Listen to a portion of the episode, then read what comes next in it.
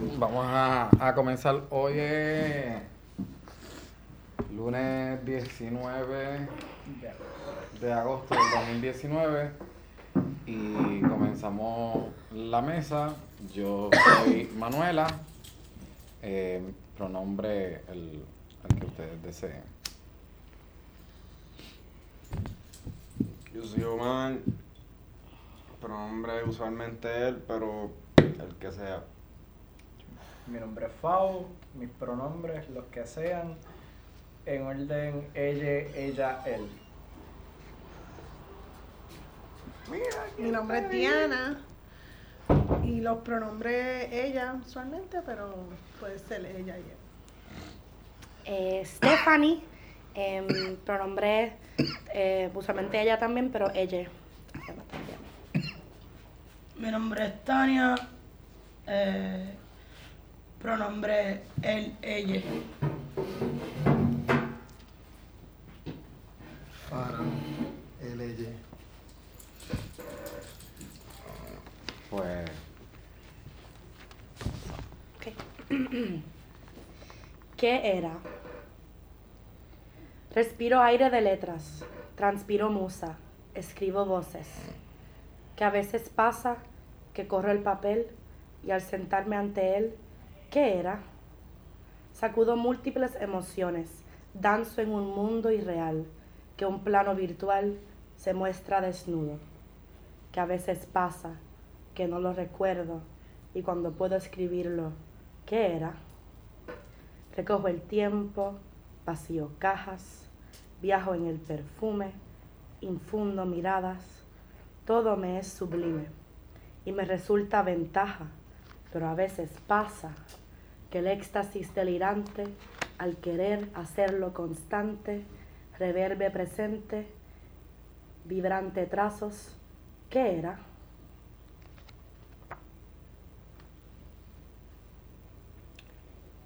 Pues vamos a estar hablando un poco sobre este por la vía de la, de la exclusión en un estudio que realiza José Toro Alfonso y su equipo de trabajo eh, de la Comisión de Derechos Civiles para investigar principalmente este eh, incidencias de manifestaciones homofóbicas en, en nuestra sociedad, específicamente en, en espacios públicos de gestión pública como la agencia, principalmente el Departamento de Familia, la Policía y, y el Departamento de Justicia.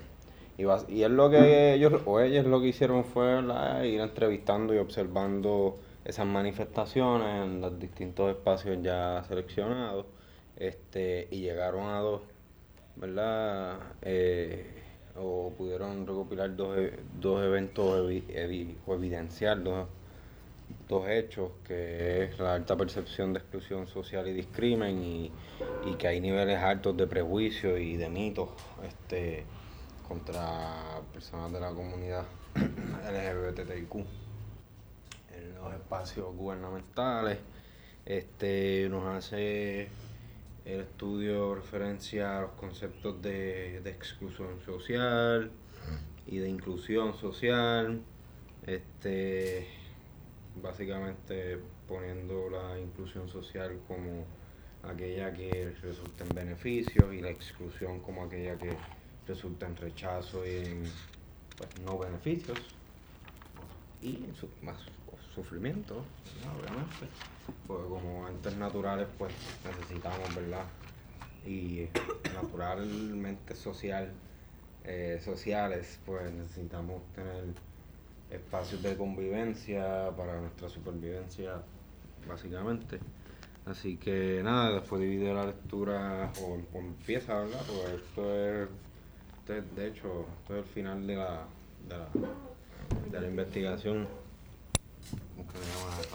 Que- Eh, conclusiones y recomendaciones. Ajá, discusiones y recomendaciones, exacto. Pues en estas, en estas páginas, pues se concentró en el derecho condicionado.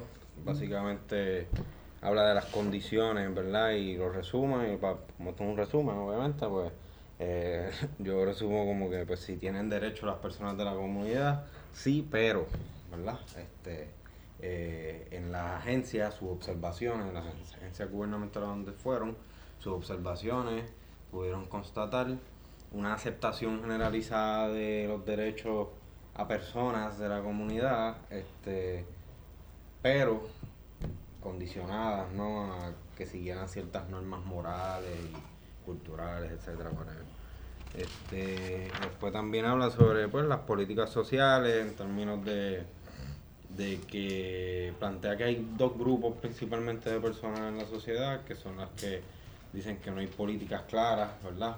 Este, para la protección de los derechos de las personas en general, incluyendo las personas de la comunidad.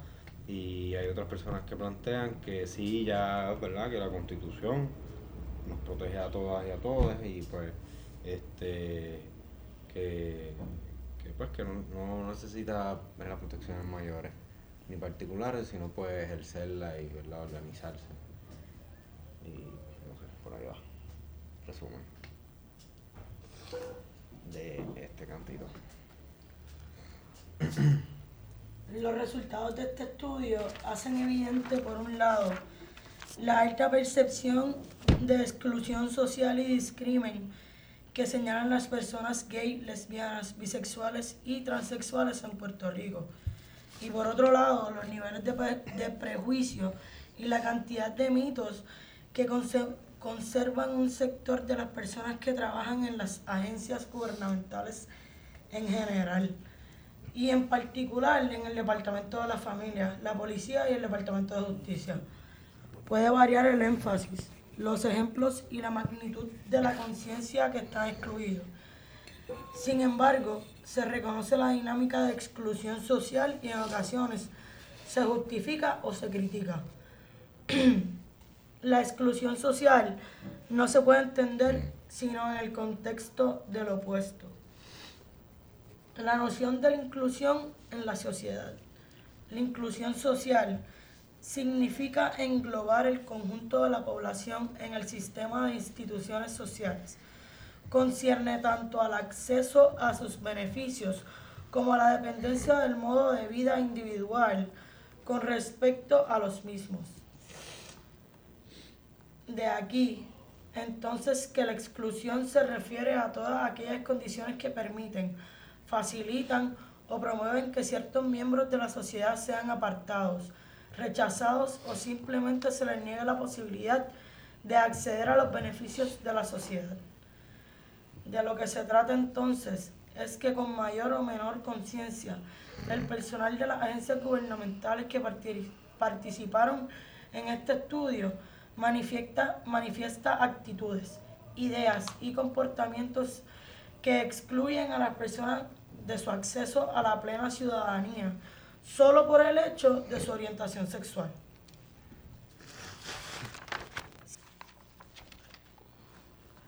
Es la exclusión lo que hace diferentes a los gays, lesbianas, bisexuales y transexuales. No se excluyen por porque se les considera diferentes. Se diferencia porque se les excluye y se les margina a la sociedad montados sobre una extraordinaria cantidad de mitos y estereotipos, las personas en la sociedad clasifican, separan y diferencian a esta población. Las, referencias a promiscuidad, enfermedad, falta de control, inversión de género y pedofilia están claramente en el discurso de las personas entrevistadas. El derecho condicionado. El Estado de Derecho actual hace difícil encontrar personas que, se, que les nieguen abierta y brutalmente el derecho a las personas de la comunidad GLBT. De hecho, la mayoría de las personas entrevistadas concurren en que esta población está protegida por la Constitución de Puerto Rico, que tienen derecho y que deben existir políticas claras sobre este particular. Sin embargo, esta admisión de derecho no es contundente. Al reconocer el Estado de Derecho de las personas de la comunidad GLBT inmediatamente hacen las aclaraciones pertinentes, mientras no exageren. Los mismos derechos que otros ciudadanos. Depende de los derechos que pidan, mientras respeten las normas sociales. Valdría la pena explorar si estos derechos condicionados se explicarían de la misma forma si se estuviera hablando de otro sector social. De la misma forma se percibe la noción de exclusión cuando se asocian o se compara a las personas de la comunidad GLBT con otros sectores socialmente estigmatizados. Se les ofrece servicios igual que a todos, prostituta adicto, crimen pasional. Llama la atención el nivel de, de tolerancia que manifiestan muchas de las personas entrevistadas y que participaron de los grupos focales sobre el chiste y la mofa relacionada a la población GLBT. Aún en las verbalizaciones de muchas de las personas entrevistadas, se observa una risa nerviosa que remite al tema y a la memoria cuando hablan de personas gay, lesbianas o transexuales. La presencia de gays, lesbianas y transexuales se convierte en espectáculo, ya sea en la sala de espera de una división del Departamento de la Familia, una situación con la policía o en los tribunales. La referencia a las visitas de mujeres lesbianas que parecen hombres en la oficina del Departamento de la Familia y de travestis famosas en los tribunales son elocuentes en las verbalizaciones de algunas de las personas entrevistadas. En muchas ocasiones la tolerancia, la tolerancia está condicionada a después que me respete. Después que no me haga un acercamiento, no tengo problemas. Nuevamente demostrando mitos y estereotipos en relación a que los hombres gay no respetan. Le hacen acercamiento a todos los hombres y que no tienen controles con respecto a su sexualidad. También se manifiestan estereotipos considerados como positivos cuando señalan que las personas gay y lesbianas son muy trabajadoras, son excelentes profesionales, grandes amigos en los cuales se puede confiar. Estos comentarios están mezclados con experiencias personales en los ambientes de trabajo y en la familia. La mayoría de las personas entrevistadas conocen personas de la comunidad GLBT. Otras tienen amistades, compañeros de trabajo y algunas indicaron que tenían familiares. Los ejemplos de la familia van desde hermanos, tíos, sobrinos. Yo tengo ese problema, pero en mi familia tengo un sobrino. Aunque indican que efectivamente la familia y ellos aceptan ese problema y que no discriminan. Con dolor, potencial sufrimiento o desacuerdo, la mayoría señaló que si tuviera un hijo gay o una hija lesbiana, lo aceptarían. Después de todo, son sus hijos. Las políticas sociales. La mayoría de las personas entrevistadas y en los grupos focales indicó que aunque sus creencias, que aunque sus creencias su agencia no hay políticas claras sobre el acceso y los servicios a la comunidad GLBT, deberían tenerse. Señalan que en ocasiones las situaciones parecen ser ambiguas.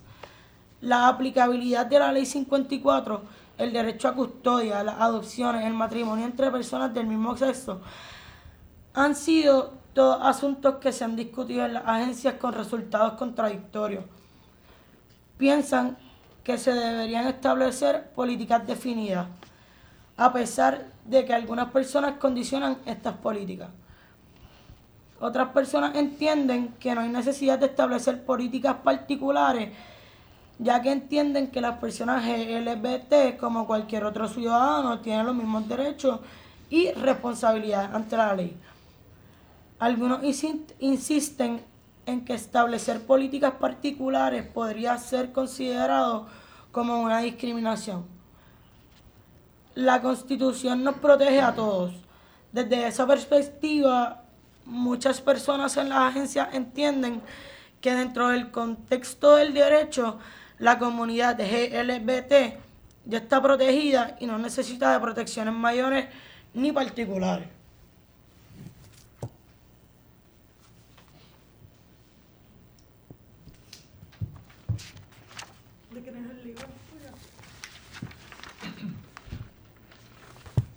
Vamos a las preguntas entonces. Eh, la primera pregunta que surgió durante este proceso de lectura, porque me fui, me fui un viaje reflexivo bastante intenso. Em, la primera pregunta que me llegó, tanto al ver el título y al leerlo, fue si es la inclusión de las personas LGBT y queer a la fuerza laboral, a la inclusión, eh, eh, la inclusión al reconocimiento del sistema judicial y demás suficiente para llegar a una equidad sexual y de género. Es decir, es necesario esperar que el Estado reconozca y respete nuestras existencias y nuestras necesidades.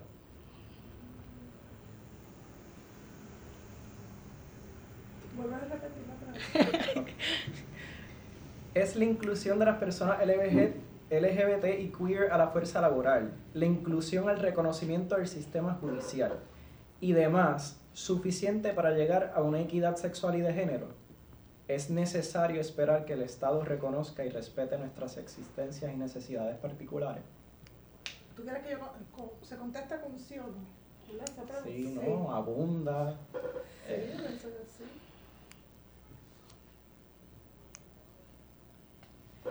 Esa pregunta me hace pensar un montón de cosas.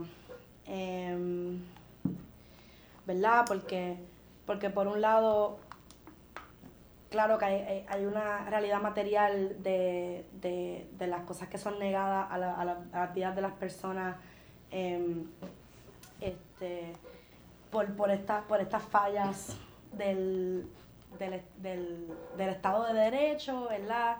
Y esos boquetes.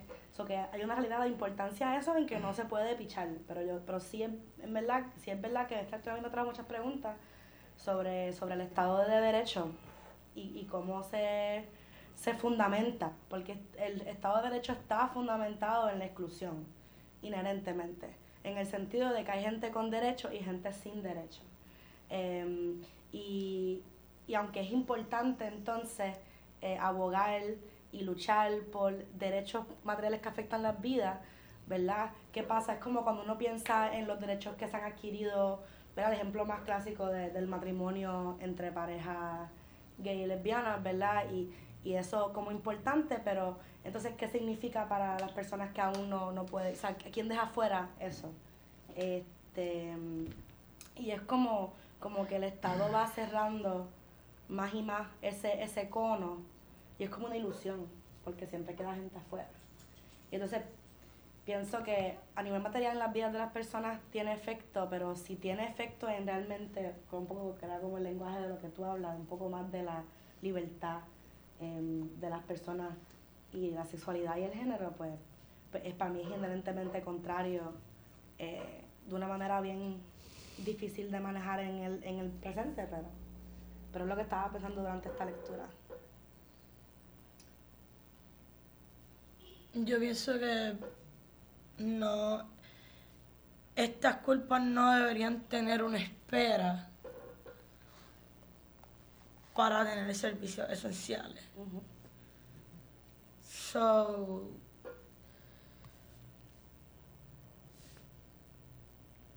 yo pienso que no deberíamos esperar a que nos brinden esos derechos que hay gente que en su imaginario tiene y hay otra gente que en su imaginario no tiene, o que esas personas que no tienen eso en el imaginario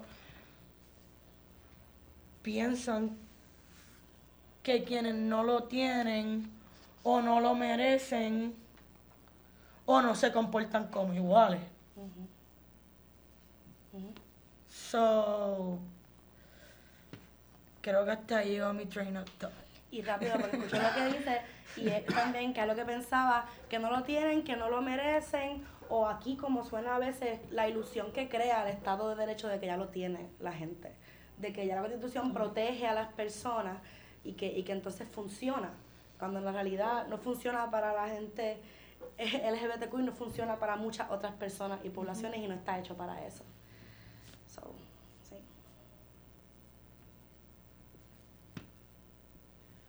Yo pienso que también lo de derecho es que no se puede pensar como a veces pensamos a la comunidad como que unen consenso, que dentro de la misma comunidad hay gente que, que porque no aspira a casarse nunca y no cree en ese, darle ese, ese poder ni a la iglesia ni al Estado. Pero que, que también sí respeta que otras personas que quieran ese derecho, pues que luchen por ello. Es que un poco yo no entendí muy bien la pregunta para hacerte... No sé si es que tú quieres que a lo que te refería era porque como ellas te contestaron, pues la pensaron diferentemente. ¿Y qué tú pensaste? Como que ahora que tú dijiste eso, que, que es esperar, o sea, que no hay que esperar a que me den el, el derecho para que me traten bien. Exacto, si va por ese lado. O si realmente el que... Derecho a que me traten bien, derecho a que me den, eh, como bien tra- trajo Ta ahorita, esta cuestión de las necesidades básicas que otras personas nacen y, y y tienen esas necesidades satisfechas. Hay, hay personas dentro de la comunidad, eh, o sea, muchas personas marginadas que entonces tenemos que luchar para que se nos reconozca, eh, eh, que se nos trate con dignidad dentro de, dentro de lo médico, por ejemplo, dentro de lo legal. Como si no fuéramos personas. Como si fuésemos menos que humanos. Entonces, mi pregunta realmente iba dirigida como que tenemos que esperar a que se legalice, a que haya escrito por algún legislador, a que haya escrito por algún cuerpo gubernamental que nosotros, mira, sí, fulano de tal es una persona y una persona con estas necesidades hay que tratarlo de esta manera porque fulano de tal, un legislador, así lo redactó, entonces, ah, ok, pues entonces vamos a valernos por la ley porque legalmente tenemos que reconocer su humanidad. Y más o menos por esa línea. Sí. Yo, antes de, de, de yo decir algo, me gustaría que si me puedes repetir la, la pregunta. La pregunta dice que si es la inclusión de las personas LGBT queer y queer a la fuerza laboral, la inclusión, el reconocimiento del sistema judicial y demás suficiente para llegar a una equidad sexual y de género. Esa es la otra parte de la pregunta también, que, que es uno de mis... eh, de- digamos que de repente eh, esta cuestión de que contratar a personas que pertenecen a la comunidad LGBT y personas queer ya no es un problema. De repente ya no es un problema buscar empleo, ya no es un problema que te vayan a discriminar por la, por la manera en la que te vistes. Va- Vamos a montarnos en ese imaginario utópico de que ya no hay discriminación LGBT. Ah, pero no desmantelamos el capitalismo. Entonces, de repente el neoliberalismo, como el pulpo que escoge y con sus tentáculos coge a ropa a toda esta diversidad de personas, y ahora el, el, eh, el ejército de reserva, la cantidad de personas buscando empleo es mayor, eh, pero ya no discrimina, el capitalismo simplemente no discrimina. Em, Yo, yo, yo quería ver la pregunta, a ver si, para confirmar si, si yo cogí los conceptos que, que creía haber tomado apunte y precisamente creo que hay varios conceptos ahí que hay que como que desmenuzar en, en la, en la mesa. Uno es el Estado de Derecho, uno son los derechos, desde dónde está escrito ese libro, que es desde, desde un estudio a los derechos civiles, que no son ni derechos humanos. Son derechos civiles reconocidos por un Estado que tiene una constitución que da que dice que estos son ciudadanos y estos no. Eh, pero tu pregunta viene al meollo de todos esos conceptos, ¿verdad? Por la inclusión y por la equidad. Mi respuesta bien sencilla sería no. ¿verdad? Mi respuesta bien sencilla sería la inclusión en el Departamento de Justicia, o sea, que se creen leyes, eh, que podamos trabajar todos. No quitaría el que exista equidad sexual y, y de género. Por cierto, eso en el caso de las mujeres está requete comprobado. El sufragio no vino a hacer la equidad, por cierto, todavía. Y se crearon otras desigualdades y otras inequidades que no sabíamos que existían. Eh, lo interesante es que cuando tú te planteas eh, esto desde el activismo, y ahí me meto a la, la capucha de cuatro varas de activista, tú te tienes que estar preguntando constantemente qué derechos ya se consiguieron para seguir trabajando sobre otros derechos que todavía eh, son existentes, porque el derecho natural es una cosa al derecho que reconoce el Estado, que es el derecho civil, derecho ciudadano. Así que siempre es esta lucha interesante de que ya se reconoció y que hace falta ahora, ¿verdad? Eh, esto se escribe en el 2007. 2007. Y está hablando de, de homofobia y ciudadanía. Ahí no está ni la letra de mi de mi identidad, que es la I. ¿verdad? Por eso ahí no habla nada de los intersexuales, ahí no habla, ¿verdad? Porque esa es la concepción de mundo que estaba ahí, ¿verdad? Y de uno de, los, de nuestros teóricos más adelante en ese momento, que era José Toro Alfonso. Así que imagínense. Entonces ahí no están, ahí no está ni, ni lo no binario, ni lo queer, etcétera, etcétera, etcétera. Más sin embargo, las concepciones, o sea, los conceptos que trabaja el texto son interesantes porque aún en todas las identidades los mismos conceptos se van a ver.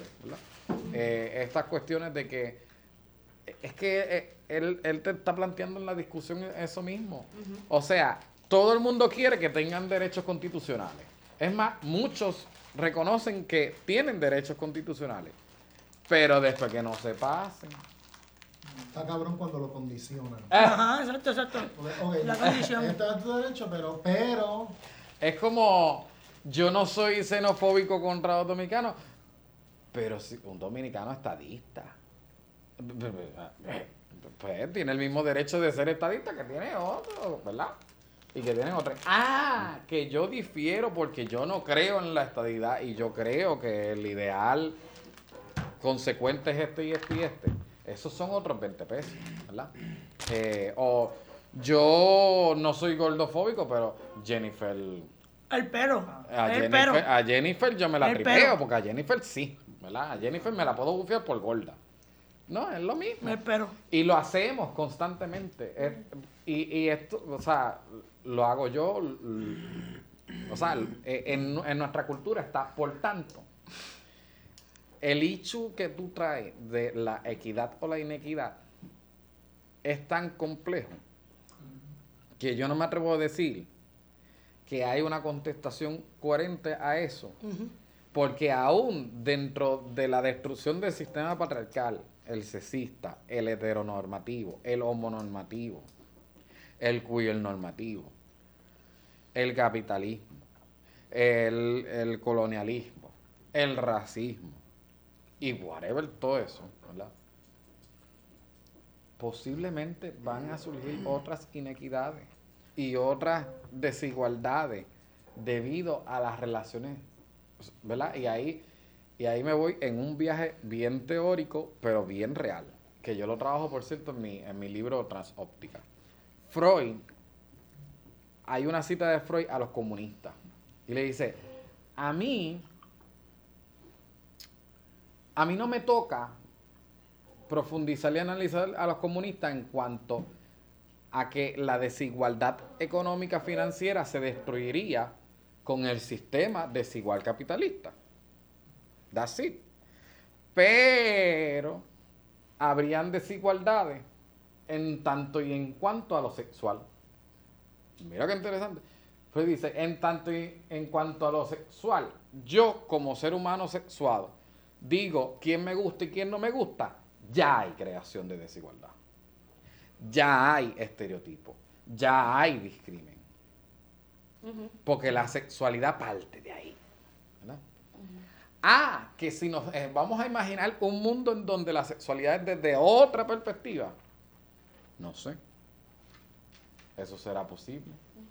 Yo creo que sí, porque pues creo en la, eh, tengo esperanza de que sí otro mundo es posible en donde no haya ese tipo de diferencias.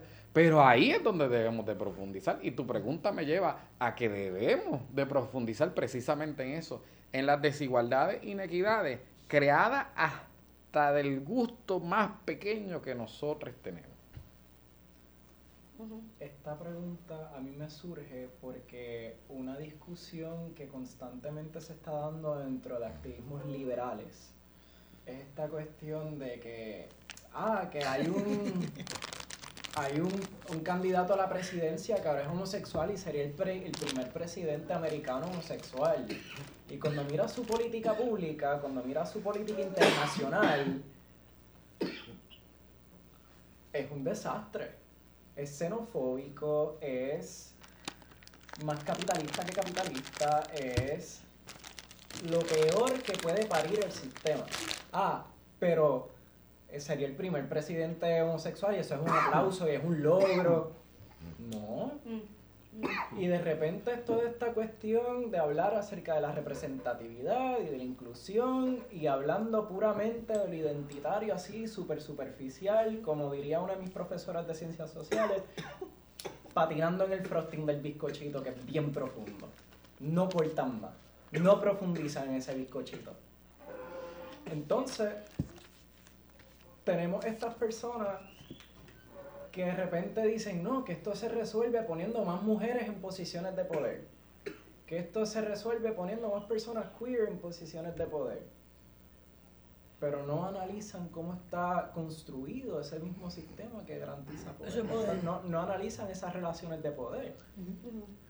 Wow. Entonces pienso, porque pensé en eso que el ejemplo que diste y en lo que estaba diciendo Manu- Manuela de, del presidente gay. Entonces, es esta cuestión, ¿verdad? Y yo también en mi viaje de la hegemonía y el Estado de Derecho en el sentido de que busca eso mismo, pues, entonces, pues, para rellenar ese, ese reclamo, ¿verdad? Pensando también en las manipulaciones que es que, para las que se prestan las luchas de derechos humanos y civiles em, para, para, para, para bajarle a los cuestionamientos de las personas y para que la ilusión de que ha habido un cambio cuando no lo ha habido. Y esa cuestión es, y, y yo leí un, en un libro reciente de, en Canadá, hay muchos derechos a- para, los, para la comunidad gay en particular y hablan incluso de que hay un, de que realmente ya han cruzado a un, a al, al lado de ser, ¿verdad?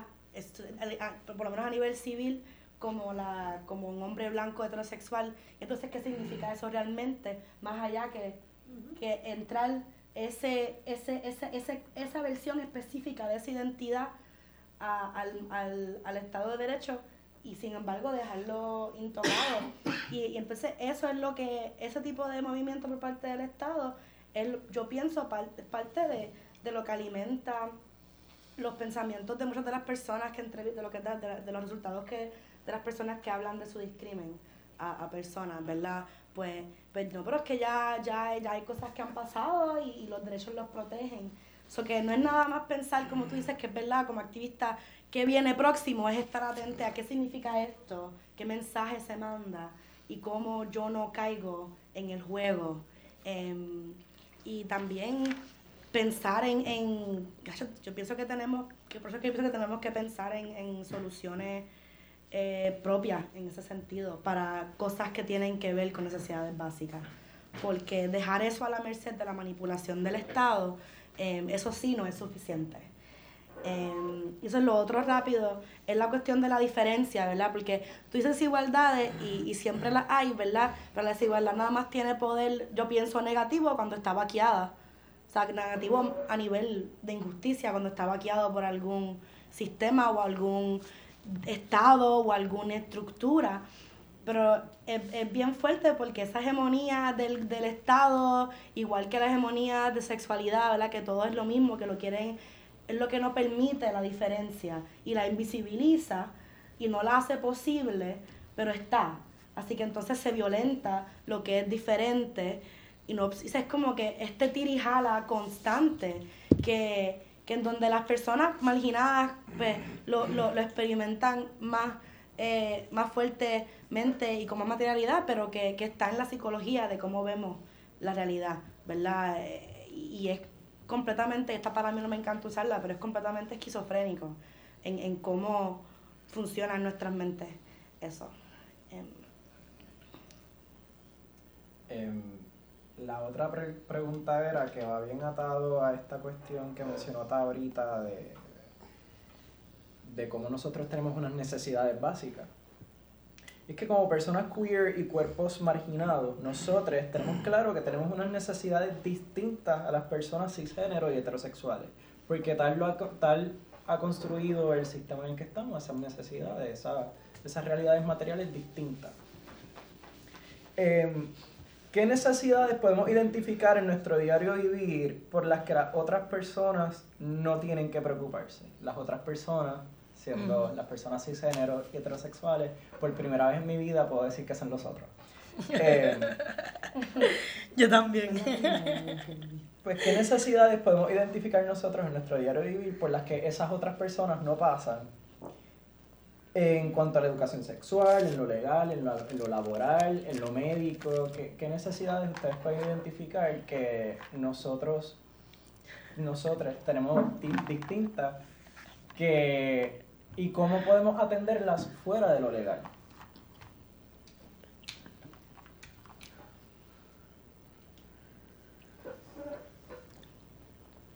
Algo que puede sonar tonto puede ser la, ¿sabes? La burla, ¿sabes? ¿Por qué nosotros tenemos que ser burlados donde quiera que nos paramos? Full. Que, que no te puedan decir él, guay. Sin que digan la bucha. Y incluso te puedan decir él, pero el gesto. Que en la lectura va a hablar un poco de eso. El gesto en cómo se van a expresar de ti cuando te digan él. Es como que él. ah, eso dice mucho. ¿Entiendes? Y puede parecer tonto, pero ¿por qué? Para mí también, en lo laboral, este, las entrevistas de trabajo. Sí, por ejemplo, yo que trabajo en restaurante, eh, cuán fémina te tienes que ver. No te puedes ver mucha para, ver- para tú ir a la entrevista y luego al restaurante. Depende del restaurante fino. Ahí es cuando el único día Ese- que Esa es, la- es- esa es la mierda de restaurante fino. Ajá, es fine dining. Tú no puedes ser bucha, No. nada. O si eres bucha, tienes que ser bien cordial. Ajá, Tienes que ser el. cool. Sí, Tienes tienes, tener tienes que ser el pana. Tienes que tener Tienes- un Sí, tienes que ser el pana, no puedes. Este, sí, esa necesidad de pensar en la vestimenta todo el tiempo, yo creo que, o sea, en, en cuanto a no ser juzgada, porque no es lo mismo pensar en la vestimenta para verme lindo, para ver como, ah, ya, no me pongo esto, me veré más bucha, me veré, ¿sabes? Como que esa, sí. La disforia que crea fue. Y eso en lo legal, pues que, que legal a mí. Ya está, es como ella decía, ya la, esa, esa imaginaria que la constitución te protege y que tú no puedes discriminar. Pero cuántas, ¿sabes? Me ha pasado que yo he ido a trabajos, a pedir trabajo en puestos y se lo dan al, al tipo de al lado, al hombre de al lado. No me lo dieron a mí y yo cumplía con todo. O se lo dieron a la otra persona, ¿sabes? Está súper complejo porque eso que tú traes del trabajo son hasta unas políticas de, de- de- Unos del departamento Del trabajo. de recursos humanos de esa compañía. Exacto.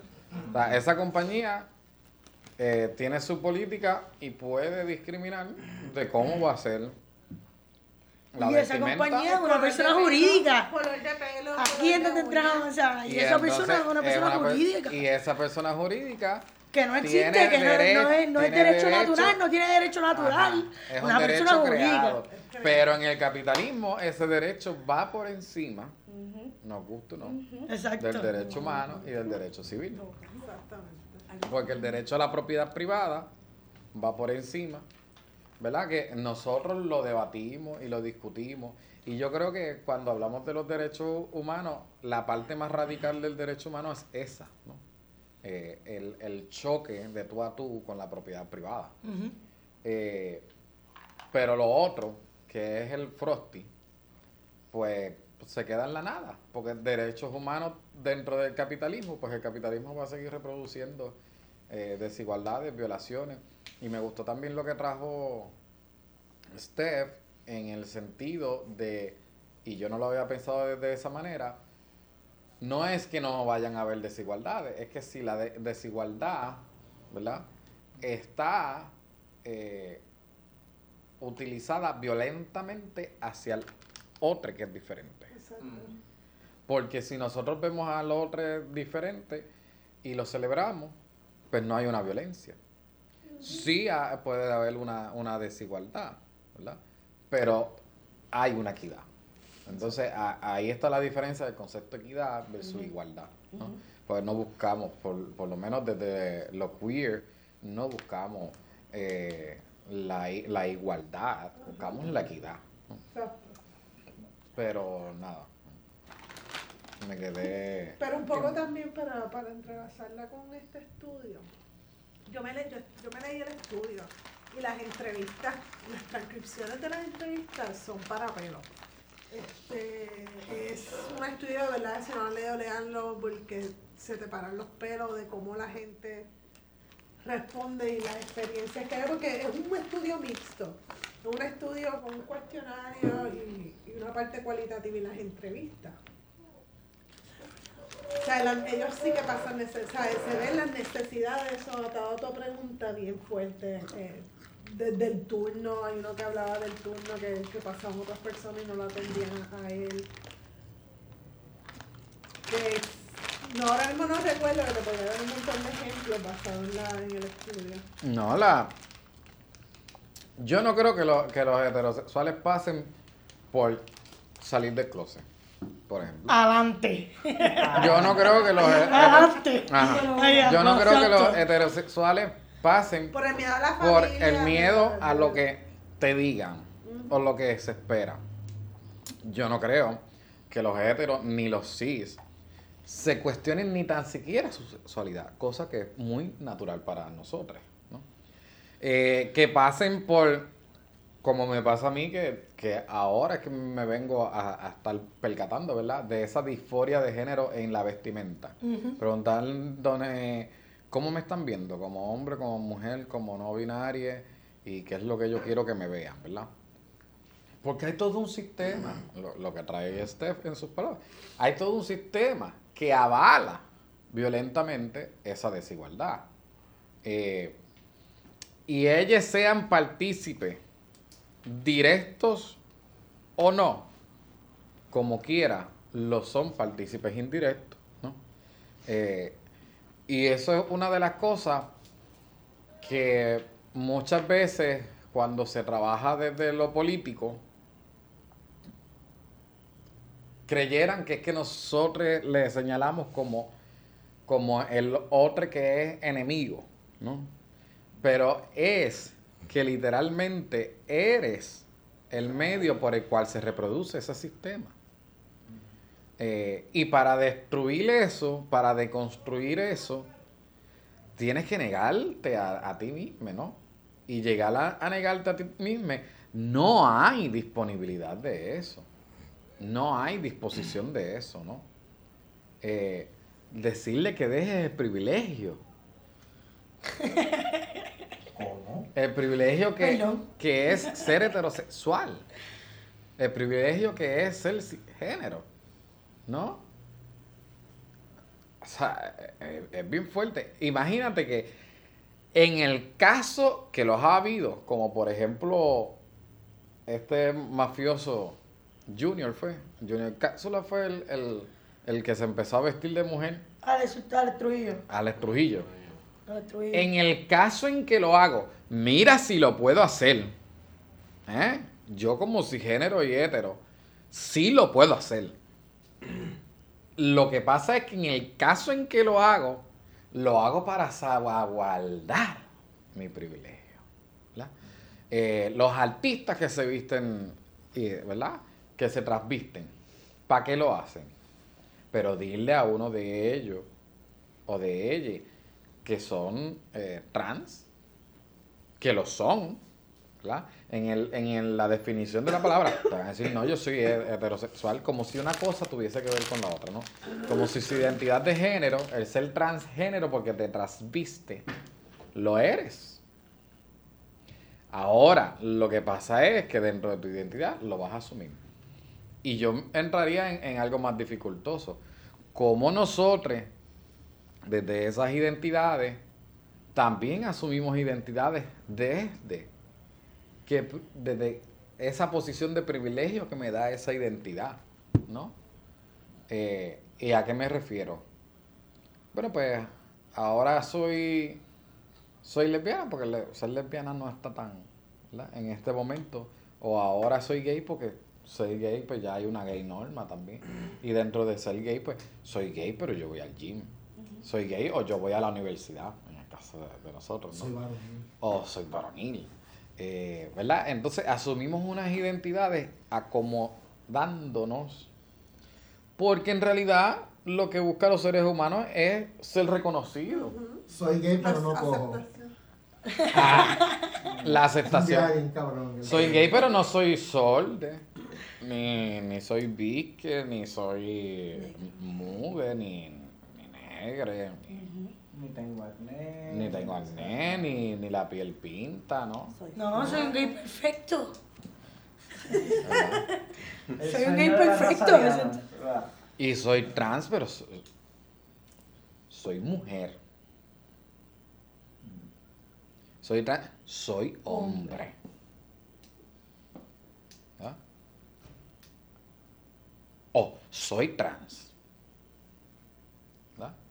Pero soy una cosa que... Porque no habla- eres. habla- hablando de, de- de la, de- de la teoría queer, ¿quién carajo se atreve hoy en día a decir yo soy algo raro o rara? De ahí parte los queer, ¿no? Nadie. Porque lo que buscamos es eso. Y es que al final del día eso no es algo que tú determinas, es algo que otros te determinan por ti. Claro. Claro. Sí, hasta que no se, no se crea el nombre, tú ni sabes decir tu identidad. Pero, pero el, el sistema te juega tal juego que cuando tú te dices yo soy una trans mujer o yo soy un trans hombre o yo soy un intersex hombre o un intersex mujer, es porque yo quiero caer bajo el sistema. Esa es la trampa. Y ahí está relacionada a tu pregunta anterior. Es que queremos caer en el sistema, porque queremos pertenecer a algo y eso no está ni mal ni bien, eso es. Esa es la trampa que crea el sistema.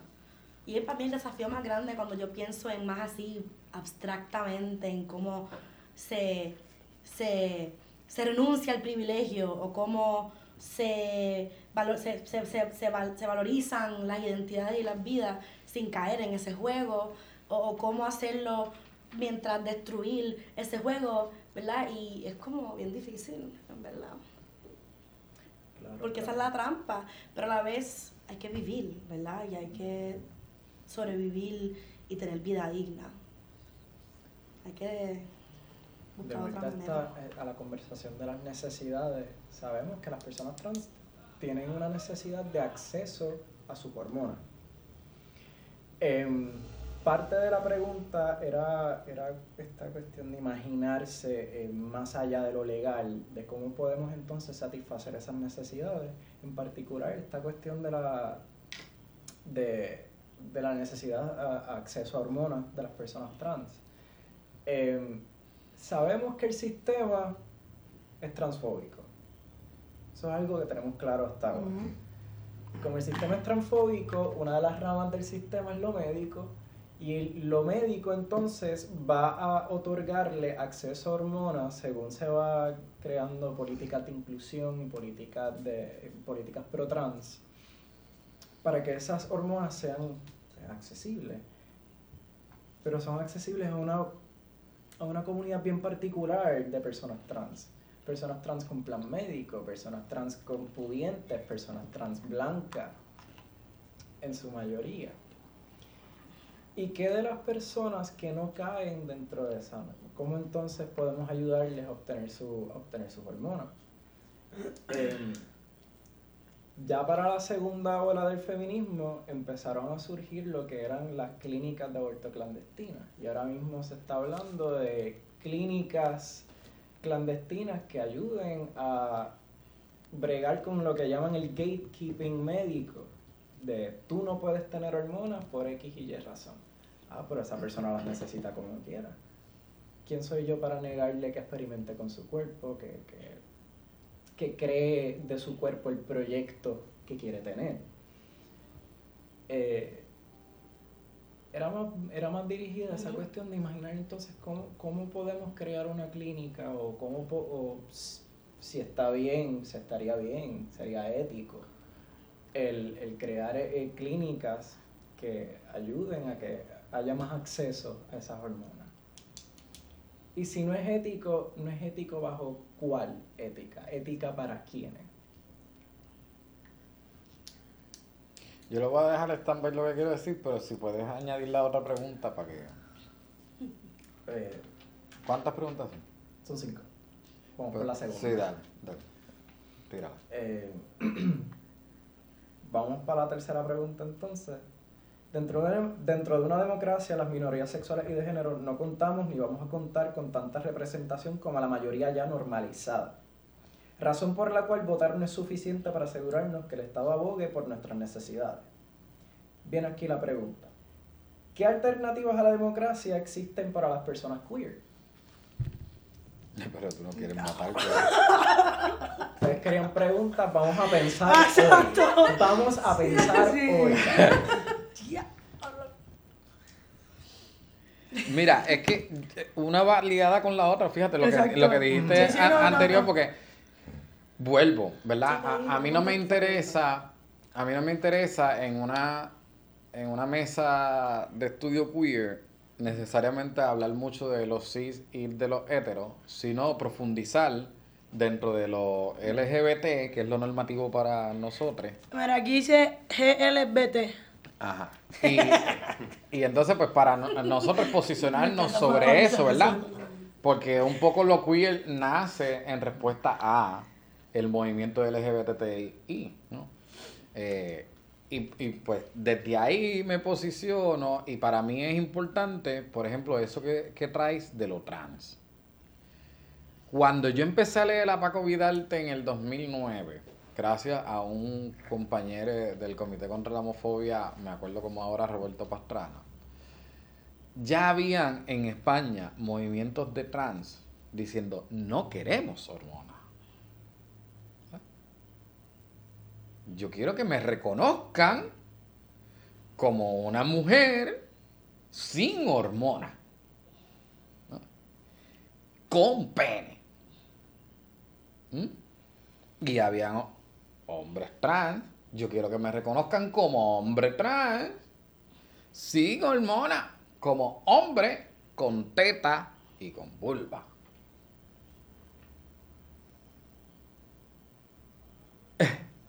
Pero la de- el sistema democrático que tenemos es un sistema binario. Y esencialista. Y te va a dar las opciones, o no te las va a dar, para que tú caigas en ese sistema. Entonces, enfrentarse a otro sistema posible, como el de que ellas empezaron a decir, pues somos el tercer sexo, o empezaron a decir, somos algo que ahora le llamamos no binaria, o trans no binaria. Pero en aquel momento esas personas eran pioneros en traer eso a la mesa de discusión teórica y del activismo a nivel internacional. Aún hoy día, eso es un problema para nosotros mismos pensarlo, ¿verdad? Porque nosotros damos por determinado que si usted quiere ser trans, pues sé trans, pero date las hormonas. ¿Eh? No. Eh, como, como estamos como están Exacto. condicionando ahí, nosotros también lo hacemos, ¿verdad? Dentro de las comunidades LGBT. ¿Sabes? Qué feo, una, una mujer con pelo. Hay un, un hombre con teta. Hay un hombre, ¿verdad? Y entonces, a la pregunta de la democracia, ¿qué alternativas tenemos a la democracia? Sí, porque el estalinismo no es opción, por ejemplo. Porque el estalinismo nos buscaba asesinar a todos, a diestra y siniestra. Y me imagino que cuando haces referencia a, lo- a la democracia, es a esta Exacto. moderna democracia, ¿no? Porque el Estado democrático, el Estado-nación, que es lo democrático, es una democracia representativa. Entonces, Eh, no diré eso, ¿verdad? es represent- es represent- Algo así. o sea, conceptualmente es Bueno, exacto. representativo. pero no parte de la oposición a la democracia representativa, que es la democracia participativa. Eh, y, y nosotros, les queer, yo creo que debemos también empezar a profundizar en que nosotros nos veríamos menos afectados de las políticas si nosotros somos participantes de una democracia participativa, porque en la democracia participativa yo tengo voz y yo tengo Tengo voto. voto. Yo no delego mi voto, yo no delego mi participación. Pero eso es pensarse en otros sistemas y otras estructuras que ni tenemos ni las pensamos. Posiblemente las hemos puesto en práctica en huelgas, en campamentos, en mesas como esta, ¿verdad? Pero en muy pocas instancias lo hemos practicado como una estructura macro, en donde significaría que nosotros como ciudadanos estamos Dispuesto. dispuestos en, en- a reunirnos más de 10 horas en nuestras comunidades a nivel nacional, a nivel de regiones. A siempre A nivel estar, estatal. a siempre participar. Todo el mundo a tiene que nivel tener las necesidades básicas bien para poder eh, eh, darse una democracia participativa, porque nosotros en el estado de sobrevivencia en el que vivimos, democracia participativa. Y el trabajo tiene que estar dispuesto a ponerse en pausa. Porque mientras se están tomando decisiones fuertes, o estamos dormidos a las 3 de la mañana, o estamos trabajando. Entonces, ¿quiénes están participando? ¿Quiénes van a participar? Eh, así que sí, hay, hay que, hay bastante que imaginar. Y es necesario que imaginemos. Y, y, y bien, eh, o sea, tú acabas de picar el bizcocho casi hasta el final. o sea, como que. pues, o sea, ese ñaki que yo acabo de coger, yo metí el. O sea, ¿entiendes? Mi dedo está ahí, pap. y Anda para el carajo, cabrón, como que.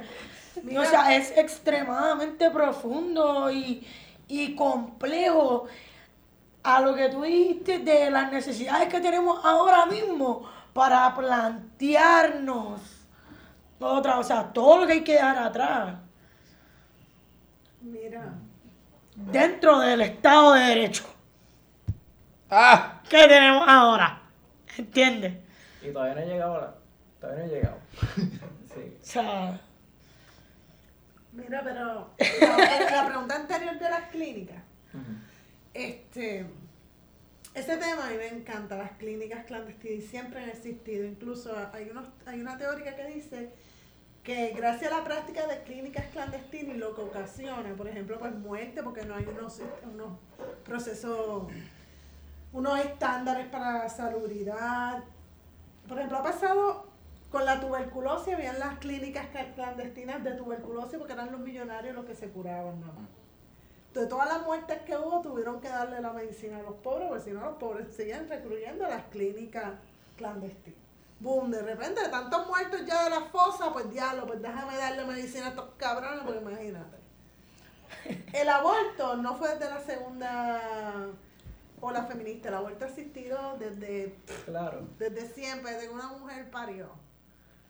Y en los años, eh, eh, chiste, eh, hermano. principios de, Desde de la década del siglo XX, en los 1900 principios hasta, fueron los, los índices más altos en Estados Unidos de aborto clandestino. Por todas las mierdas y todas las mujeres muertas que encontraban en las casas en Tres Ras, donde fueron las clínicas que las mataban ahí y missing las personas, pues entonces voy a diablo, pues déjame, pues que hago, voy a tener que ponerle clínicas legales a estas para que no se me mueran.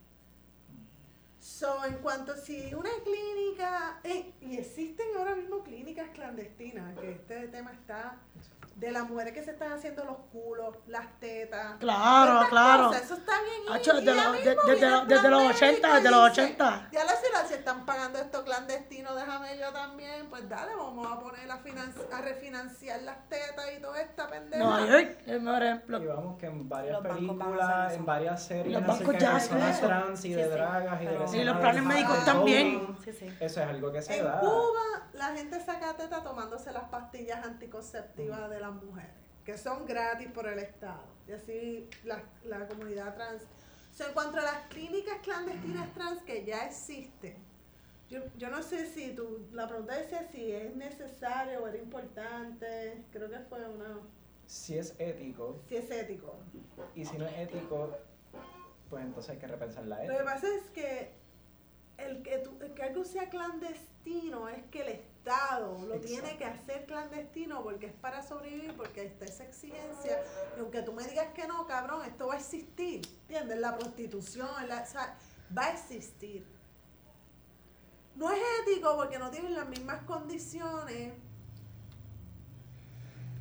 Es que yo no puedo decir que no es ético porque es que yo no le puedo decir a esa persona que- que no es ética por tu ir a esa clandestina. es- a eso. Sea, yo no puedo decir que es antiético el hecho de que tengamos que crear esto para poder atender esta necesidad que se está dando. Lo que pienso es que, se- que esta, esta por ver lo que ha pasado en la historia, que a medida de que estas clínicas cla- clandestinas que ocurrió con, lo- con, la- con las personas infectadas con SIDA, que se encontraban medicamentos en México que todavía la FDA no quería poner y se creaban estas esta- estos lugares clandestinos donde se le daba el tratamiento a las personas con SIDA, que en México ya estaba más adelantado. Y pues era ético y, se lo, y el gobierno le metió eso como si fueran gente que estuviera moviendo droga. Y si las personas, o sea, algún médico lo entendía, entre ellos se cuidaban y a- y ahí estaba lo ético. Yo pienso que es que deben de existir, deben de existir y en la medida de que, de que sea lo más responsable y cuidar a las personas de poder buscar unas condiciones lo más saludables dentro de la clandestinaje, porque acuérdate que el Estado va a evitar que, que eso sea saludable, porque no le da los beneficios. es pa' meter- Claro, claro.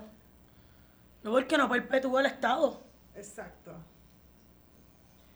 La próxima pregunta es ¿qué relación hay entre las LGBT-fobias y queerfobias, la constitución y nuestro estado colonial? Ah, ¡Ya! Yo, yo creo que respuesta corta, que es lo que hemos estado hablando, que todo se relaciona y que depende uno de los otros y que eso es lo que lo hace tan desafiante y poderoso. Este, ¿verdad? Si ya la, la, la constitución se basa en la exclusión, como hemos hablado, ¿verdad? De crear esta identidad única con valor y lo demás no, ¿verdad? Y operamos desde ahí, que puede decir que son todas las constituciones de todas las naciones, o no todas, pero las que operan así, este, y le añades entonces lo colonial, que es lo mismo, ¿verdad? Es separar a alguien como humano y a alguien como no humano para justificar Sí, es la eh, perpetuación para de... so que entonces es como lo- lo- lo- los diferentes layers, ¿verdad? Los diferentes niveles. Y está bien, cabrón. Otro layer para el bizcocho. Y está bien, cabrón. Otra vez para el bizcocho. Aparte de que el Un bizcocho ya como de cinco pisos. Lo agrava todo. El coloniaje coge y nos trae el pensamiento cristocéntrico y si no se avala por la biología, se avala por la Biblia y la Biblia y la biología permean en la legalidad y es todo un sistema y un entramado bien complejo, bien chévere, bien cabrón. Pero como que, Pero en verdad yo pienso que deberíamos patear nada más el bizcocho y el bizcocho de que hay que ir para el carajo. Muerta al estado. Sí, no, hay que tumbar el bizcocho este ya. O sea, no, o sea, o sea que para ti, si tú tumbas el Estado, tumbas el capitalismo, tumbas el tenemos una manera de repensarnos desde otra perspectiva. y tumbas Y sin embargo, el repensarnos tiene que venir antes de derrocar el Estado. O Ay, sea pero que- no, hijo, tengan cuidado porque yo conozco gente que mira que no cree en el capitalismo y si se monta van a ser más homofóbicos. También, exacto. Es que como quiera, como estaba hablando Manuel ahorita, una cosa no va a cancelar la otra. Porque las, la- la- las desigualdades se van a seguir manifestando de alguna manera mientras siga el Estado. ¿Entiendes? Pero yo creo que sí, eh, no me gustaría, tú, tú no, no. No. Sí, no, yo estoy escuchando, un par de cosas y no quiero ser redundante, pero sí voy a decir algo en algún momento. A mí sí me gustaría, sí, a mí sí me gustaría si en algún momento podemos, pues esa pregunta está bien chévere, si, si pudiésemos hacer ahora eh, ese, como mirar con una lupa así, a ver dónde vemos esas relaciones.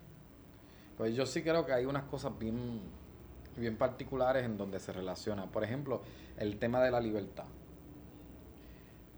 Nos traes alrededor de cuatro variantes. Colonia, constitución, LGBTI y lo queer. Y en, en las cuatro variantes, para mí, una de ellas es el tema de la libertad. La, libertad desde el Estado en relación al colonialismo. La libertad en términos de, de la constitución, específicamente de Puerto Rico, pero en la mayoría de las constituciones, ¿no? Eh, cómo se desarrollan esas constituciones, ¿no? Eh, son, ¿verdad? Eh, se llama una asamblea constitucional y unas personas en específico son las que determinan cómo se crean esas constituciones. En los LGBT y, ¿verdad? Eh, podemos ver lo de la libertad en términos de la libertad de el género, pero también de la libertad de lo sexual.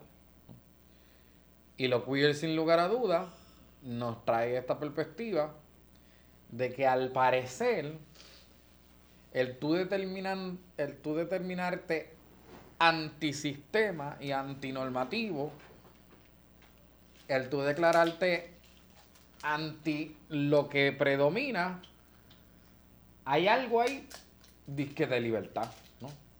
Hay algo ahí de haberme conocido profundamente y llegar a, a plantear este acto de yo no reconocer lo dominante, de yo no reconocer lo establecido, de yo no reconocer y verme como lo extraño, como lo raro, como las raras, como los rares, dentro de todo esto, me da un acto de libertad.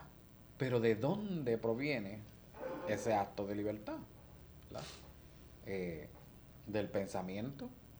Para llegar ahí hay que romper con todo lo demás. O sea, habría que romper con las estructuras binarias del pensamiento, con las estructuras sexistas del pensamiento, con las estructuras identitarias del pensamiento, la identidad nacional. Hay quien plantea, bueno, es que una vez nos pensemos como otra cosa, seremos libres. Porque por consecuencia, cuando tú imagínese un político que llega al, al Estado colonial y se piensa en relación de otra manera y dice, bueno, porque que esto no es ningún Estado colonial, yo voy a, a funcionar como el que rige aquí. Y una de las primeras cosas es que la ley de cabotaje yo no la reconozco. Lo puede hacer. Lo puede hacer. Las consecuencias. Ah, eso no lo sabemos. ¿Verdad? Bueno, no reconoce la ley, pero sí va a comerciar este chavo de de otro. Eh, Pero, pero esa, re- esa relación se da porque parte de un pensamiento que es colonial. Y aún el pensarnos que se va a chaval, ¿verdad? Que, que yo también lo pienso, se va a chaval, pero no lo sabemos, porque posiblemente habrá países como le pasó, por ejemplo, a, a Brasil, como le pasó a Venezuela, que te van a decir que no y hasta aquí tú llegas, pero va a haber otros que van a festejar y te van a abrir las puertas. Y a lo mejor entra una comercialización con esa otra. O nos pasa como a Cuba, que hay un bloqueo sistemático. ¿Verdad? Hay posibilidades. Pero lo que determina esa acción es el pensamiento precisamente de que, anda, es que si yo hago esto, hay unas consecuencias. Pues parece que lo queer da una respuesta bien radical a eso. Y es que, que se jodan las consecuencias. Yo soy raro, yo soy rara y lo voy a hacer. Pero me gustaría que, que en la mesa como que tratemos de ver esas lupas de qué otras cosas se, se interconectan entre eso LGBTI, entre lo queer, entre lo colonial y la constitución.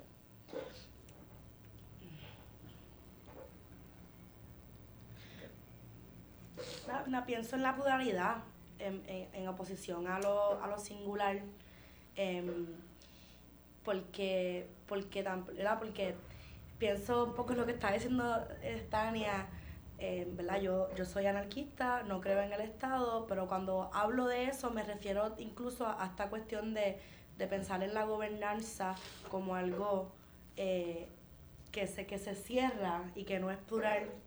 Em, y pienso en, en, en- también en lo queer que trae que, tiene esa propuesta eh, o que más allá de esa propuesta, así ah, presenta esa visión de mundo que es la real, eh, en oposición a la, a la que encajetan en, en, el, en los gobiernos en general. Y pienso en, ese pensamiento jerárquico, en ese pensamiento jerárquico con niveles también, eh, que para mí realmente el germen, em, ¿verdad? esa autoridad que trae eso, para mí realmente es el germen em, que, que, incluso está presente en la democracia también, eh, en la mayoría de sus formas.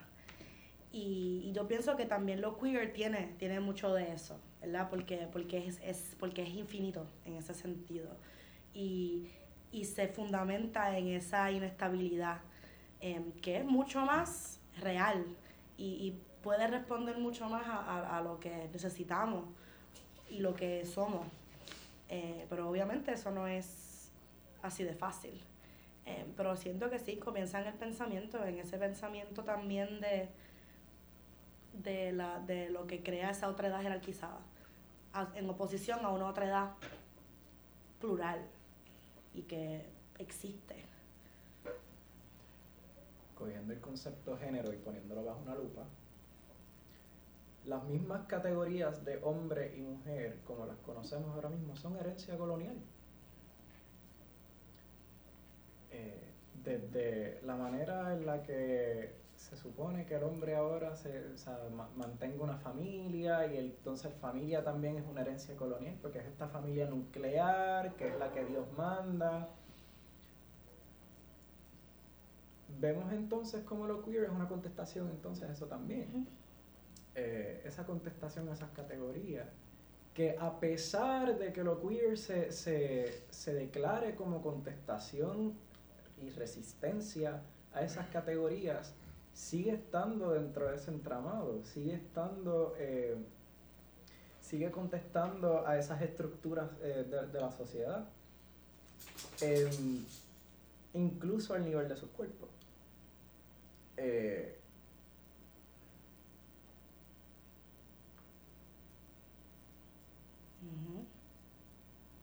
no, me, fui por ahí. Por ahí es que pues precisamente ahí un poco, a mí me interesa mucho sobre todas estas discusiones, primero escucharles a ver ¿verdad? qué carajo ocurre al final del día. Este, porque, ¿verdad? Este, vivimos un mundo de consumo desmedido y la principal bien de consumo es la información o la interpretación de, de alguna, ¿verdad? Eh, asuntos, ¿no? Info, o variedad de información o conjuntos. Entonces, hablas del colonialismo, ¿no? Y igual hacer la primera pregunta y contestó que no. Y, y aunque no es malo, ¿verdad? Que, que, uno pueda utilizar el reconocimiento estatal eh, como medidor, no como objetivo, este, una lucha, ¿verdad? Porque uno al final del día el objetivo es vida digna, es justicia, es libertad, libertad en todos los sentidos, ¿no?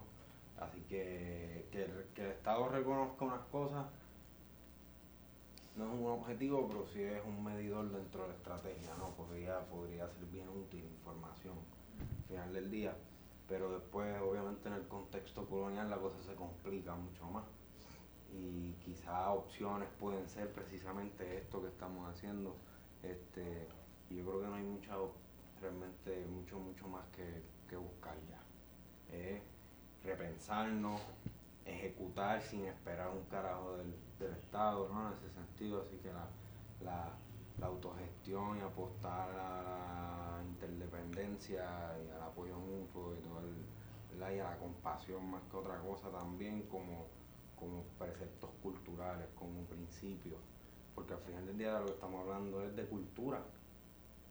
Y la cultura, ¿verdad? Y quería verla compartirle un cantito a alguien que habla precisamente de eso y en términos, ¿verdad? Culturales, pues eh, lo veo bien importante también traerlo a la mesa, porque si no, pues a veces divagamos sobre muchos conceptos, pero no vamos a la raíz del problema, ¿no? Que es precisamente, como tú acabas de decir, son conceptos que vienen tras, son traídos de algún otro espacio, que surgieron por qué, eso ya ¿verdad? Otros 20 pesos, pero al final del día. Y está Robert Boyd que dice que, que para sostener que los humanos hacemos uso de conocimientos y adaptaciones que no entendemos, ¿no? Este, eh, y con mucha frecuencia no aprendemos averiguando cómo funcionan las cosas, sino imitando a otros con conocimientos útiles a nivel local. Boyd describe las condiciones bajo las que la selección favorece una psicología que hace que la mayoría de la gente adopte creencias simplemente porque otros las tienen. De hecho, razona que incluso las sociedades más sencillas de cazadores recolectores dependen de herramientas y conocimientos demasiado complejos para que los individuos los adquieran por sí mismos. La cultura es el depósito de un conocimiento típicamente tácito, local y acumulado gradualmente, como pasa con el coloniaje. Este, eh, y ahí se empiezan a traer conceptos que al final del día nos van eh, eh, moldeando desde adentro, ¿no? En términos de identidad, de actitudes, de hábitos. La lingüística, el El idioma, lenguaje, exacto. como decimos todo, eso es más coloniaje que el idioma. Y dice, pero no todas las consecuencias son positivas, las ideas maladaptativas y las creencias falsas también pueden difundirse a través de la imitación ciega. Y ahí es que yo creo que, ¿verdad? Hemos, a través del tiempo, un poco eh, caído en eso, sin darnos cuenta. Nos han llevado por ahí poco a poco, y en nuestro caso colonial, pues la cosa es bien, bien, bien particular. Mucho más severa. Es mucho más severa. somos los El oprimidos y la desde, desde el familia. día cero, ¿no? Sí, Este, a diferencia de un imperio que quizás pudo haber sido oprimido, pero luego este, en una democracia toma una, una falsa democracia toma un puesto jerárquico de poder y ahí pues viene el asunto ese del poder. Así que estas discusiones pues tenerlas creo que son también una herramienta y un, arma bien poderosa. Porque la idea quizás tampoco es seguir en guerra para siempre, ¿no? Quizá, sino encontrar la raíz del fucking issue. Puedes tirar la última. Por si nos la llevamos designación. Agárrense la peluca. Dice aquí, ¿cómo se vería una constitución hospitalaria para aquello que es sometido a la otredad? ¿Cómo?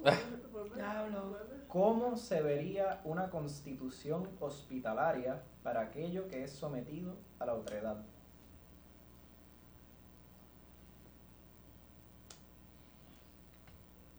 Déjame irme por el viaje que me estaba yendo ahorita. Si las categorías de hombre y mujer son categorías coloniales que nosotros se nos imponen. Y hay varias freudomarxistas que dicen que la comunización tiene que venir acompañada de una abolición de género. Pero entonces es que está más que claro que dentro de nuestro repensarnos, dentro de este ejercicio de imaginarnos libres, de imaginarnos como contestación a, a este sistema que nos quiere ver muertos, hay que entonces imaginarse fuera de, esa- de esas restricciones impuestas, de esas categorías. Y que esa abolición no significa que va a dejar de existir construcciones de lo que es masculino y lo que es femenino, sino que simplemente, resumiendo todo lo que hemos hablado hoy, el agarre tan firme que se tiene sobre si naciste con este tipo de cuerpo, entonces tienes que comportarte de esta manera. Simplemente ese agarre no va a estar. Es una total libertad entonces para crearse y asumirse como el proyecto de género que uno quiere tener, que uno, Es. Que uno es, o que uno quisiera ser.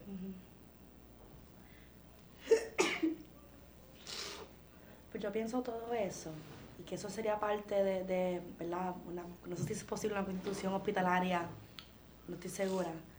Pero también tiene que descartar, porque la otredad no es solamente en cuanto al género, lo que pasa es que la, de, la, el, el- la otredad en cuanto al género y sexualidad es de la forma eh, de agencia, yo digo, de, pienso yo, de, de agencia individual, colectiva, que, que más amenazan en ese sentido, porque es un, como un lugar donde se le escapó al modelo médico, por ejemplo. Pero también tiene que, tendría que incluir, aparte de derrumbar las categorías del género, si, si cojo, por ejemplo, que, es lo que pienso mucho, la medicina, ¿verdad? Y cómo se utiliza para sostener eh, opresiones y otredades, pues también tiene que venir con la, des, la quitar la, la autoridad absoluta. Eh, y, el, y, y, y eso, porque, porque, ¿verdad? Quitar esa autoridad, por ejemplo, al modelo médico de determinar qué es lo otro, o qué es.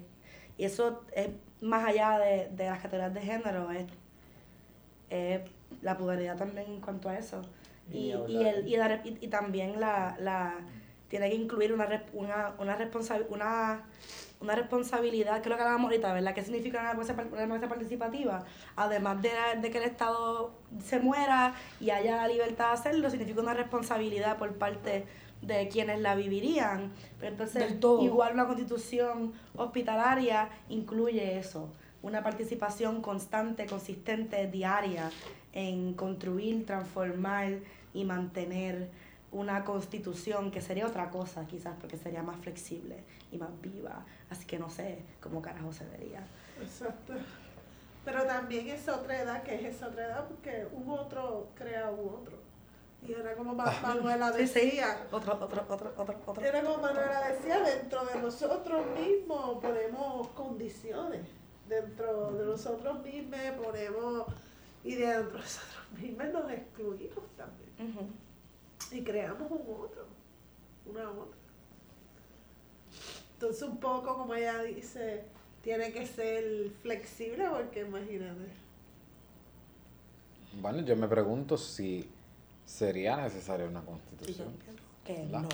Eh, yo me pregunto si aún esa democracia participativa va a tomar en consideración los cuerpos que no pueden participar. ¿verdad? Porque eh, si estamos hablando de, de la diversidad y de las diferencias, hay cuerpos que por innaturum no pueden participar. ¿no? Eh, y si se le va a reconocer eso, más se va a reconocer el derecho a quien no quiere participar. Eh, porque porque eh, Principal. Eso está ahí planteado, ¿no? ¿Verdad? La vagancia, por ejemplo. Ah, ¿quién, quién, ¿Quiénes pensamos la vagancia como un derecho, como algo bueno, como algo positivo? No. Antes, antes se pensaba- Yo cogí la clase Por de Mabel. cierto. Yo cogí, Antes- yo cogí la Por- de Mabel, yo sí. Eh, por cierto. De. Por cierto. No, pero es que es verdad. ¿Qué constitución tomaría en consideración la vagancia? Exacto. La constitución. ¿Eh?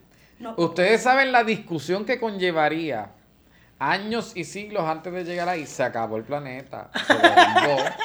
Estamos viviendo en Plutón. tenemos, cuerpos de metal o de zafiro. O sea, gente, o sea, si ese es el enfoque entonces, En- crear una constitución. Por eso yo me pregunto, ¿realmente necesitamos una constitución? Ah, y rápido me viene mi, mi, mi otro, ¿verdad? Mi otro lado. Me dice, bueno, pero tú podrás tener la, la libertad más grande del mundo a nivel de pensamiento, a nivel de tu ser, de tu, de tu ser interno. Pero si vives en una estructura y en un sistema que soslaya esa libertad de pensamiento y esa libertad de ser, tu libertad de ser está condicionada a unas no libertades de ser. Por ejemplo, en el tema, por ejemplo, del veganismo. Hay quien dice, no se puede ser en este sistema puramente vegano, porque el vegano tomaría en consideración todos los animales que mata este sistema. Y No, todos los animales que se utilizan para otras cosas que no son comida. O sea, todos los... ahí ahora los derechos de las plantas. Y, a- y ahora ya se está planteando, ¿verdad? Desde hace ya mucho tiempito, el dolor y el sentimiento y las emociones que tienen las de plantas. hay Y entonces preguntarse, bueno, pues queremos un sistema capitalista que produzca vegetales y vegetales y vegetales y después los pique así. y los metes así, ¡fua! y te los da a ti. O sea, eso es lo saludable. Hay, hay detrás de eso una profundidad de que eso es lo saludable, ¿verdad? Y todos estos debates vienen precisamente porque es que los seres humanos, si hay algo que para mí sí es constitucional de no tan solo los, los humanos, de la vida, es que es diversa. Es diversa. Y esa precisamente diversidad, al parecer es lo que los les une, ¿no? No es otra cosa. O sea, no, no, Yo no hasta lo- no una constitución, pero sí acuerdos. Ok.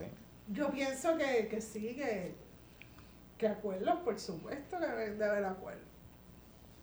O sea, tal vez no un hecho así constitución, pero sí deben haber acuerdos. Debe haber consentimiento en esos acuerdos. Y los acuerdos se deben de hablar todos los días, no es que se dejen y ya, y todos los días repetirnos los acuerdos y a ver si algo cambió, si no cambió. Pero no un estado de ley y orden, pero sí debe haber acuerdo.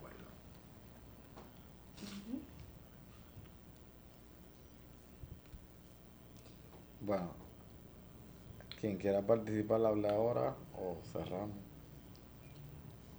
Sí, definitivamente tiene que haber algún acuerdo. Y la discusión debe ser constante, ¿no? Y ahí es que se crean culturas. Esa es la cultura de trabajo y de relación que quizá más conviene. O sea ¿Qué- que el qué diálogo hace- qué- parece qué que hace-. ¿Qué hace el acuerdo acuerdo? ¿Mm? ¿Qué hace el acuerdo acuerdo? La práctica. Lo que la otra persona te diga que sí. ¿Qué hace el dinero el dinero? Reconocerlo. No, exacto. Reconocer el intercambio. Que esto es dinero y que esto, que muchos de estos Igual que la propia. hacen esto. ¿Entiendes? Es la aceptación, el, el, el hecho que avala los acuerdos, el dinero, el colonialismo. El hecho es la aceptación. O sea que en, en, en la primera persona que dijo que sí, ¿quién fue ese cabrón? Pero ¿Se ese entiende- es el punto, entiende? Ese es el punto que se debe Sí, cuestionar todo el tiempo, porque si ese acuerdo, entre más tiempo algo está presente, más tiempo la persona que los tiene alrededor, no, vemos, a ver, mira, o sea, esto está presente. Ah, pues mira, puedo notar que aquí hay una esquina. Ah, mira, entre más tiempo y tú, tú puedes verlo más. Y ahí se empieza la trampa de algo que está ahí estático y, y sé cómo manipularlo, lo empiezo a saber, te enseño cómo manipularlo. Entonces, esto tal vez empieza a ser eh, objeto para unos pocos beneficiarse por la trampa, por el, pero entonces hay que estar en constante verificación y análisis de esos acuerdos. Y también unos acuerdos eh, manejables, ¿verdad? Eso también yo creo que es bien importante, porque una constitución, y, eh, aparte de una rigidez, de algo que eh, está estático, es algo que le aplica a todo el mundo, eh, por igual.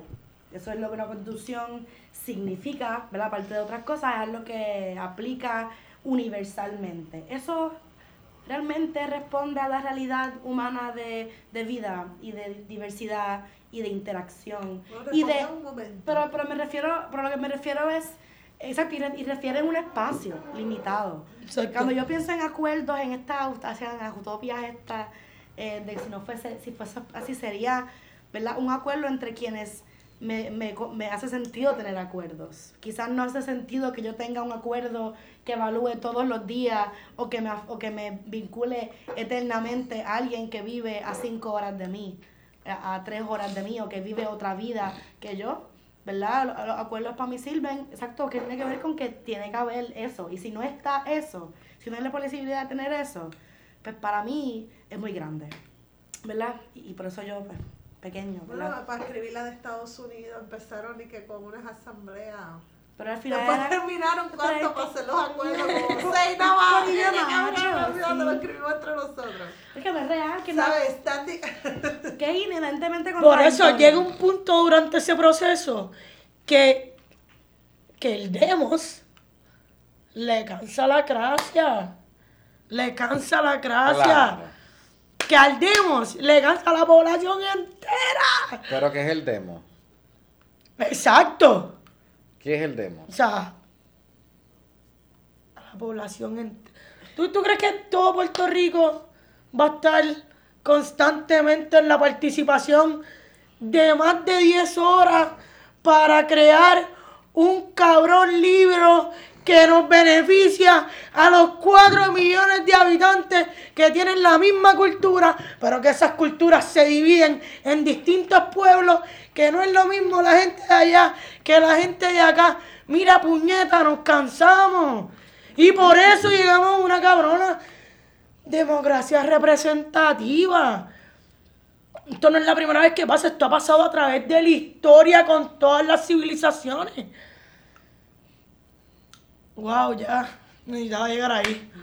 Y con todo eso, Muerte- crear una cultura de paciencia y someternos a la nación esperar. también, que es que, perdona, perdona. Nación inherentemente. Pues nada, ese- hay que crear una cultura de paciencia, porque no puede ser que nos quedemos encerrados en esta maldita, en este maldito razonamiento neoliberal de todo tiene que ser aquí ahora y yo quiero que sea bonito y lindo ahora cuando llevamos toda una puta historia que tenemos que fucking arreglar. Yes. Así que esas decisiones no va a ser algo que vamos a arreglar con un lápiz y papel en cinco horas y todo el mundo es feliz y contento y salen arcoíris de las cascadas del yunque. No es así. Hay que crear una cultura de paciencia. Eh, muchas veces cuando surgen estas discusiones de los plenos y toda la vaina, sale alguien que dice, no, pero es que no podemos abrir tanto las votaciones porque entonces nos tardamos muchísimo. ¿Y qué pasa si nos tardamos? ¿Cuál es el problema con tardarse? Como si tuviésemos tanto tiempo ahora mismo. El mundo se nos va a acabar pronto. Claro. Pero es, es, es ahí, es ahí mi, mi, mi- mi misterio, ¿no? Que yo tengo en la mente cada vez que me traen esto, porque preguntaba qué es el demos, si alguien sabía a nivel etimológico de memoria qué, qué es el demos, su- la gracia. Eh, pero en realidad, el misterio que yo tengo es, mm, yo lo he hecho miles de veces. En el capitalismo, ocho horas de trabajo, ocho horas de sueño, ocho horas de qué? ¿Qué más tenemos? Sobrevivir. Son 24 horas al día, ¿verdad? Son tres, ocho, eh, dormir, trabajar y diligencia. Y cuidado. Y tenemos- 12 horas de trabajo. 16 Yo no sé, eso es para alguien que tiene un trabajo perfecto. Sí, eso es lo que es, eso es era- en tres periodos, en tres, en tres periodos el de ocho, en tres periodos de ocho horas se supone que nosotros hagamos algo diariamente. Tres periodos de ocho horas. Una es para dormir, ocho horas, y ocho horas mínimo para producir dentro del sistema capitalista. Y nos quedan más que ocho horas de hacer de esto que llamamos sociedad que funcione. Entonces nos tenemos que preguntar Yes. si aún hasta es necesario las relaciones estructuradas como sociedad. E imaginarnos otras cosas, como por ejemplo lo están trayendo a la mesa de las discusiones las poblaciones originarias, ¿verdad? De los distintos espacios geográficos, en donde nos están poniendo así la discusión de otro tipo de sociedades, otras estructuras sociales, vinculadas más a precisamente eso, a acuerdos más naturales, a acuerdos más relacionados a lo que verdaderamente me rodea. Porque pensándolo yo, vivimos cuánto, máximo 100 años se supone que estas generaciones comiencen a vivir. Pues realmente, ¿qué va a pasar? En 100 años nosotros no vamos a resolver lo de otros. Otros van a estar hablando de nuestro tipo de colonialismo Exacto. de nuestro tipo de, de dominación ideológica, etcétera, etcétera, etcétera. Así que me voy a quedar ahí y si, se, si nos quedamos después y queremos No, seguir no. comentando, pero si quiero... No, yo necesariamente quería decir que tampoco es tal vez eliminar la democracia representativa. tal vez disminuirla o otorgarle otros espacios, porque en otros espacios puede funcionar, ¿sabes? Que tampoco verlo así. Que, pienso que en cualquier modelo va a hacer falta que haya un elemento de que una persona va a llevar, va a, ir en representación. Pero eso no es lo mismo que el modelo que tenemos de representación, eh, que es aparte. Em, porque, ¿verdad? Si se van a reunir, si se, si se hacían reuniones entre los diferentes grupitos que se reúnen, pues va a ir una persona. Pero es diferente. Una cosa, tú puedes delegar la representación en cuanto a información, pero tú no delegas tu voto, eso se podía reformar, ¿entiendes? Entonces a la hora de votar, hay que Sí, yo creo que, yo, creo que entonces el planteamiento terminamos que hay una parte micro y hay una parte macro. Y que pues, obviamente el micro termina siendo el macro. Este, pero esta continuidad que si yo, quizás ahora nosotros estemos empezando a replantearnos esto. Y cuando nos muramos en 100 años, yo no sé si ustedes quieren llegar allá, pero cuando sea que se nos acabe el tiempo de luz, pues...